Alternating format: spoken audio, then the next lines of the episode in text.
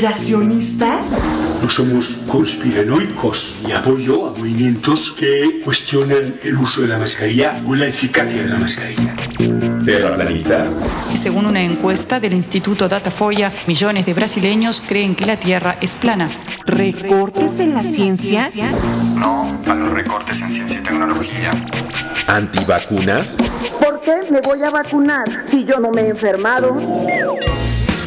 Mejor escucha a los que sí saben. DNA, un programa de ciencia para generar conciencia. Con tus científicos favoritos, Nadia Rivero y Carlos Berja.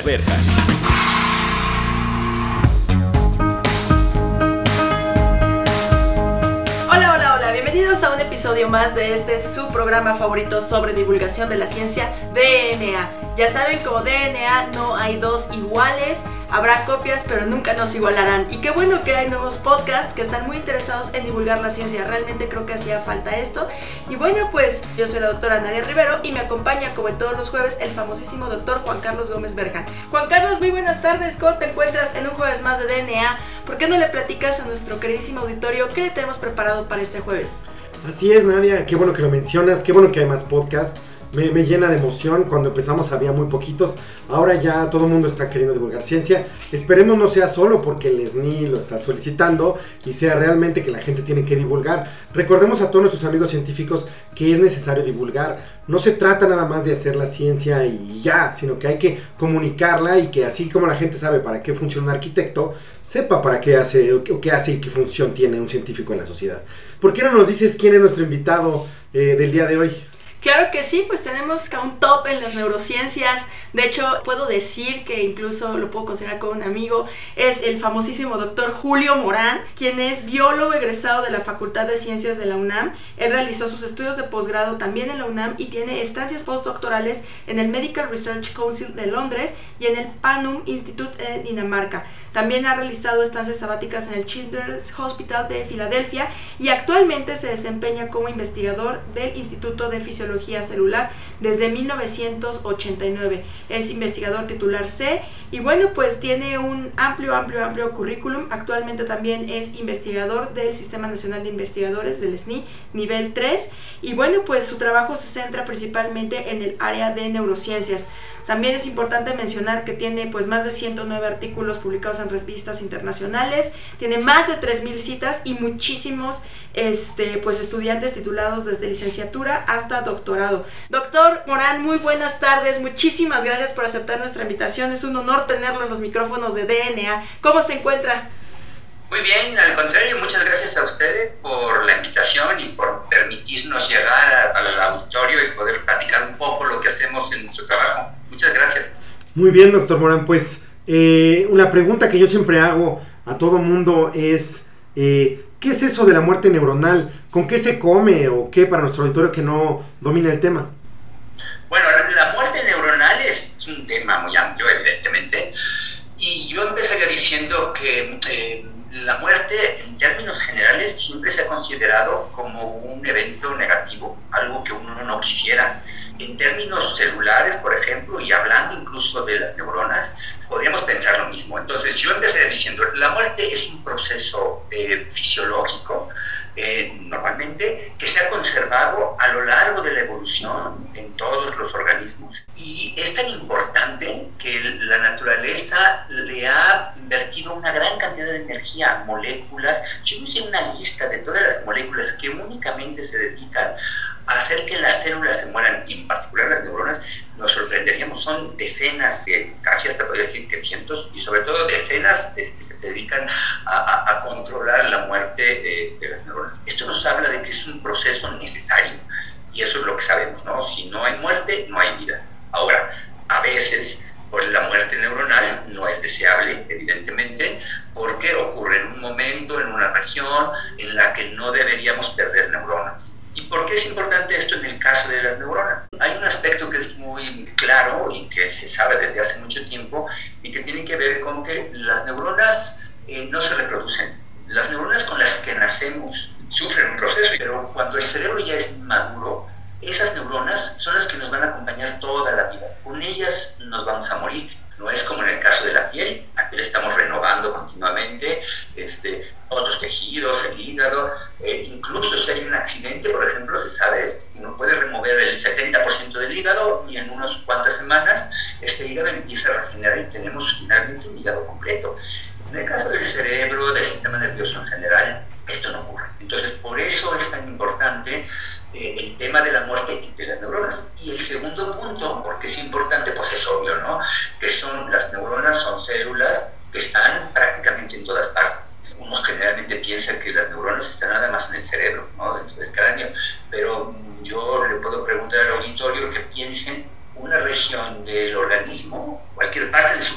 donde no haya un pedacito de neurona. No lo van a encontrar hablo de tejido vivo, ¿eh? Luego me hacen trampa y me dicen, ah, en el pelo, no, el pelo no.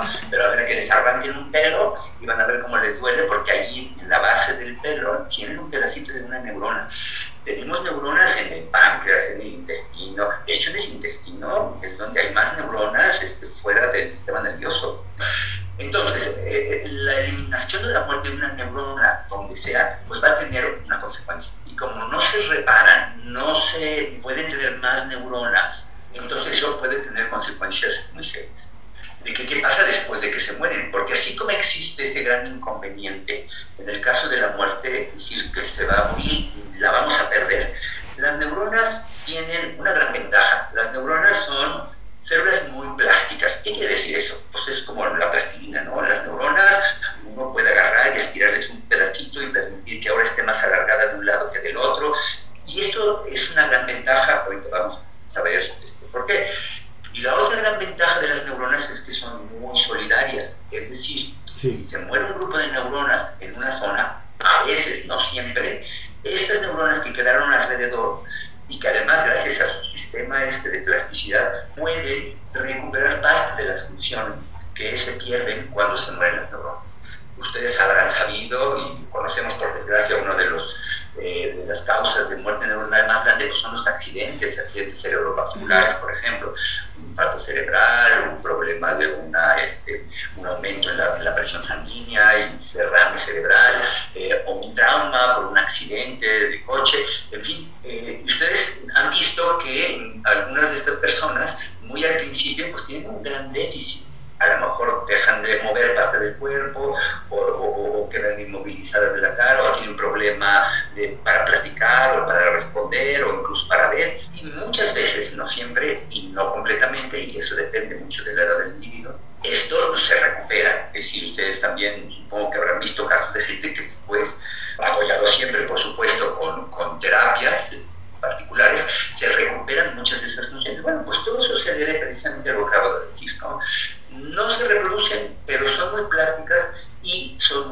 solidarias. Por desgracia, depende de, la causa y del contexto, depende de la región que se afecte en el sistema nervioso, que eh, pues esto tenga más o menos consecuencias. Entonces, ¿por qué es importante por mí? Porque además eso representa pues un problema, este, digamos, a nivel este, pues, personal, porque finalmente el cerebro, el sistema nervioso periférico, el que se encuentra en los alrededores, es el que se encarga de controlar todo, desde pues, mover un brazo, mover una mano, controlar el ritmo cardíaco, eh, hasta pues, a lo mejor componer una sinfonía o echarse una chilena, este, cosas que no todos pueden hacer, ¿no? Pero eh, quiero decir, son procesos extremadamente complejos y muy delicados. Entonces, bueno, la importancia, y un poco regresando a la pregunta, pues es, es, es eso, evidentemente. Oiga, doctor, qué interesante y además como usted menciona, es, es, un proceso pues muy complicado, muy difícil quizá de estudiar, incluso hay como personas que se especializan en diferentes tipos de muerte neuronal. Y bueno, para poner en contexto a nuestro auditorio, me gustaría preguntarle acerca de cómo es que estudian ustedes en el laboratorio la muerte neuronal, cuáles son los modelos que ustedes utilizan para que nuestro público esté pues más o menos en sintonía y sepan cómo se hacen estos experimentos en el laboratorio. Sí, eh, qué bueno que tocas ese tema, porque ese es un punto importante. Hay muchos problemas para estudiar el, el, sistema nervioso, evidentemente, es, es, obvio. No es lo mismo que a lo mejor alguien tiene un problema gastrointestinal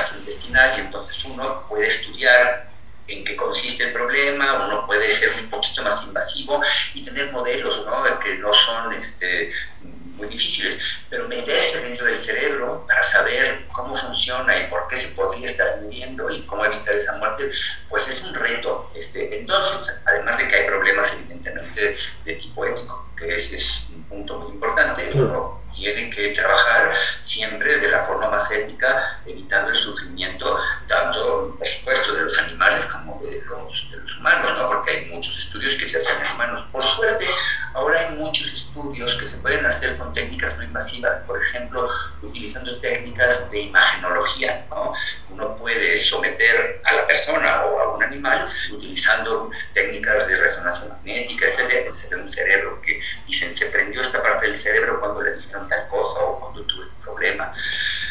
Eh, en nuestro caso particular, nosotros utilizamos un sistema, eh, un, modelo que es más in es decir, ¿qué quiere decir esto? Que nosotros no utilizamos, salvo casos particulares, que si llegamos a hacerlo, el animal completo para evitar el sufrimiento. Hemos este, trabajado en modelos que ya se han establecido desde hace muchos años para estudiar, por ejemplo, la muerte neuronal. Por ejemplo, en particular nosotros utilizamos células en cultivo, ¿no? que, que, son células del cerebelo, eh, y que ahí nosotros podemos manipular y ver y ver cómo se mueren y qué es lo que, que qué moléculas participan y cómo se mueren.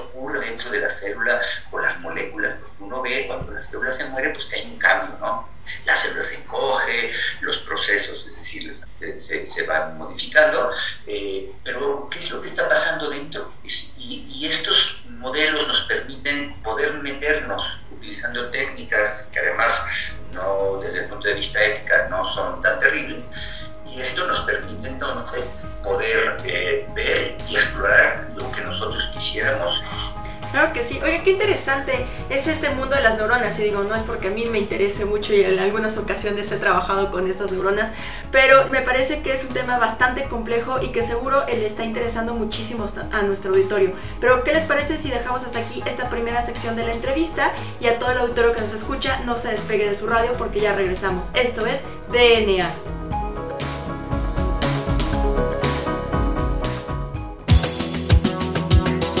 Volvemos en menos de lo que tus genes se traducen a proteínas.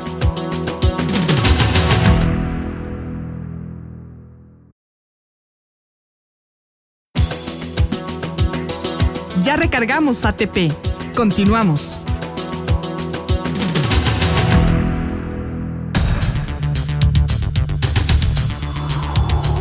Muy bien, pues ya regresamos a DNA. Recuerden que estamos hablando con el doctor Julio Morán del Instituto de Fisiología Celular y estábamos hablando de la muerte neuronal.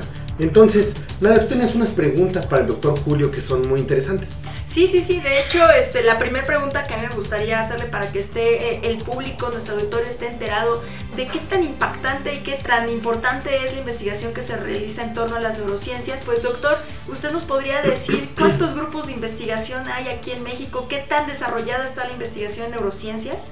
Eh, sí, claro, en, en, México hay una gran tradición en el estudio de las neurociencias a distintos niveles. Las neurociencias son muy amplias, este, se podrá imaginar el auditorio que es un tema que uno puede explorarlo desde muy distintos puntos de vista, porque uno puede ver cómo es desde el punto de vista eléctrico, cómo funcionan las neuronas,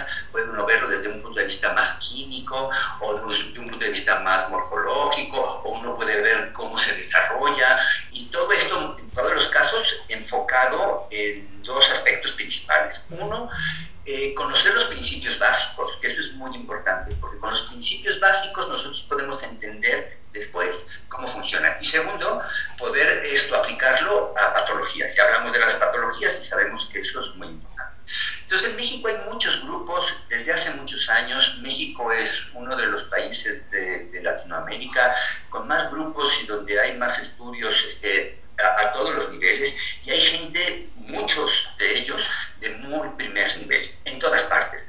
Por razones naturales, muchos se concentran en Ciudad de México eh, y en la parte más central del país, pero prácticamente en todos los estados de la República hay grupo o algún centro o alguna facultad donde hay gente que se dedica a estudiar este, neurociencias conductual, farmacológico, eh, este, eléctrico, etc. Y el doctor Morán, ¿y, cuáles son sus líneas de investigación y en qué ayudan a la sociedad en general esta investigación? Nosotros trabajamos sobre la muerte neuronal y en particular nos interesa saber cuáles son los mecanismos, cuáles son las moléculas, cuáles son eh, las formas en las que una célula se muere y que lleva a cambios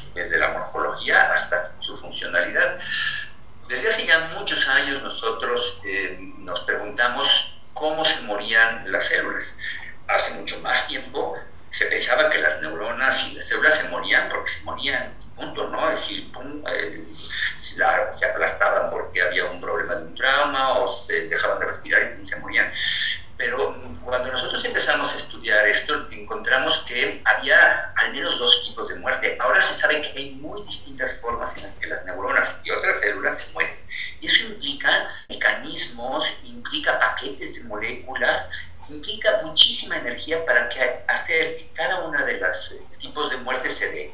¿Por qué una célula se muere de una forma y por qué se muere de otra? Bueno, pues mm, eso es parte de lo que ha ocurrido a lo largo de la evolución y se han conservado estos mecanismos. Nosotros empezamos estudiando eso y ahora pues vemos qué tipos de muerte hay. Sabemos que hay una muerte programada. Es una especie de suicidio. Es decir, la neurona decide matarse por el bien de la comunidad, porque si sigue viniendo puede generar un problema a la comunidad. ¿Por qué? Pues porque ya está funcionando mal, porque tuvo a lo mejor un problema energético, porque tuvo un problema con una infección, un problema de autoinmunidad, etcétera, etcétera. Como esto ahora hay muchos otros tipos. Eh, por otro lado, pues también nos interesa asociar esto a las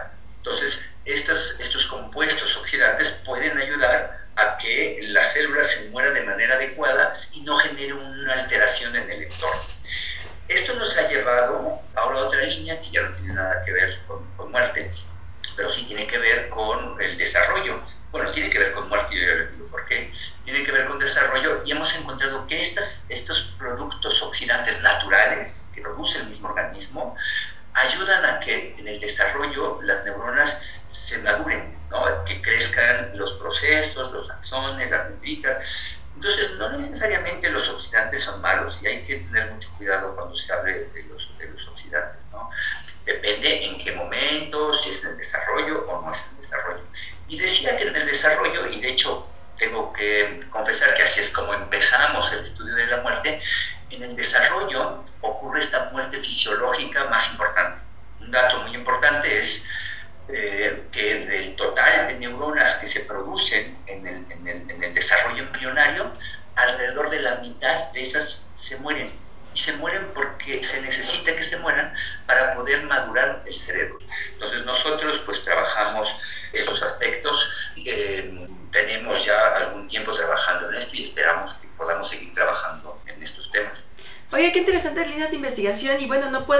dejar de preguntar eh, lo siguiente, doctor.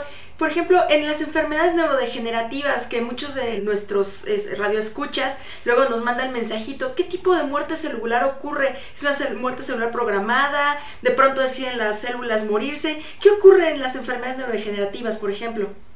Sí, las enfermedades neurodegenerativas pues, son todas aquellas que se dan y que van siendo progresivas y prácticamente no se pueden detener, ¿no? Pues la más, tal vez la más importante, o, digamos importante en términos de que tiene una gran incidencia pero, y, que, y que es muy evidente, es por ejemplo la enfermedad de Alzheimer o la enfermedad de Parkinson. Cada una de estas tiene distinto tipo de, consecuencias, o la esclerosis lateral amiotrófica, que es la muerte de neuronas,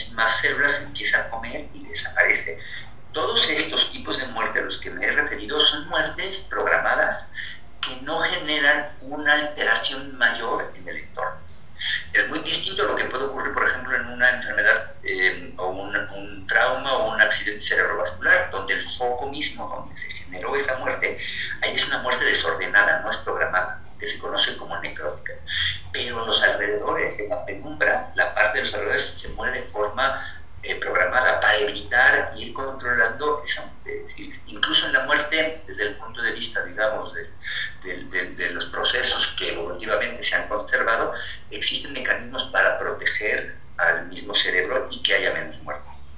Pues qué interesante, doctor. Eh, lamentablemente ya llegamos a la última sección de nuestro programa. Quisiéramos seguir hablando y hablando y hablando de estos temas con nuestros invitados, que son expertos y que siempre nos enseñan eh, pues bastante de esos temas que, que, investigan. Pero pues llegamos a la última sección y se caracteriza por dos preguntas en DNA. La primera de ellas, ¿cuál es, Nadia? Bueno, pues la primera es que usted nos dé alguna recomendación de libros o incluso documental que esté relacionado con el tema para que nuestro público pues pueda conocer un poquito más.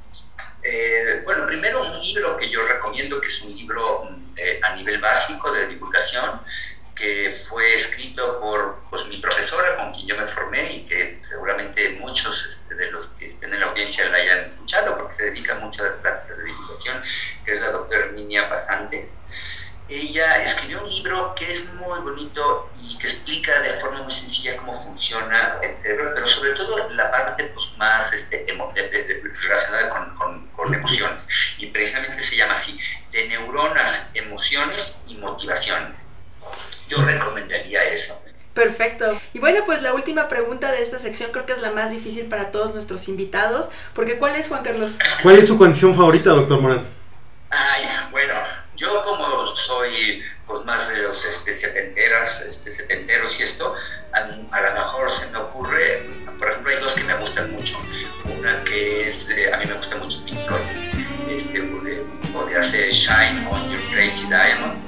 Perfecto, muy bien, pues vamos a escucharla.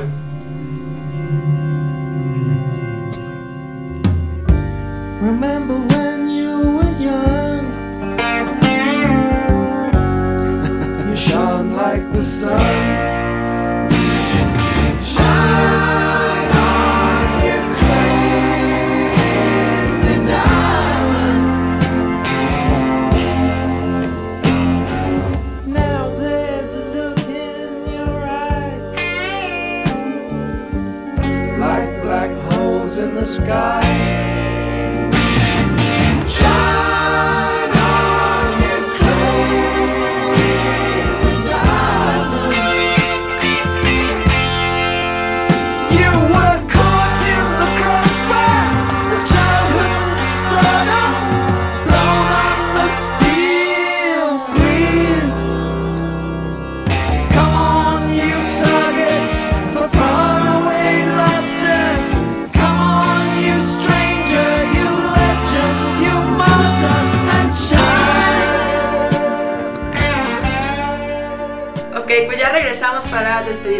Doctor Julio Morán. Muchísimas gracias por aceptar nuestra invitación y participar en DNA. Los micrófonos quedan abiertos para usted porque seguramente hay muchos más temas y muchas más historias que platicar. Pues muchas gracias y de nuevo, de verdad, lo digo sinceramente, muchas gracias a ustedes por esta labor muy complicado en el que todavía hay que trabajar. Claro que sí. Bueno, pues también agradecemos a nuestra productora Claudia Flores por su magnífico trabajo. Bueno, pues esto fue todo por el día de hoy. Recuerden que yo soy la doctora Nadia Rivero. Yo soy el doctor Carlos Berjan. Y esto fue DNA. Hasta la próxima. DNA. La materia no se crea ni se destruye, solo se transforma. Nos vemos en el próximo programa de DNA. Un programa para generar conciencia.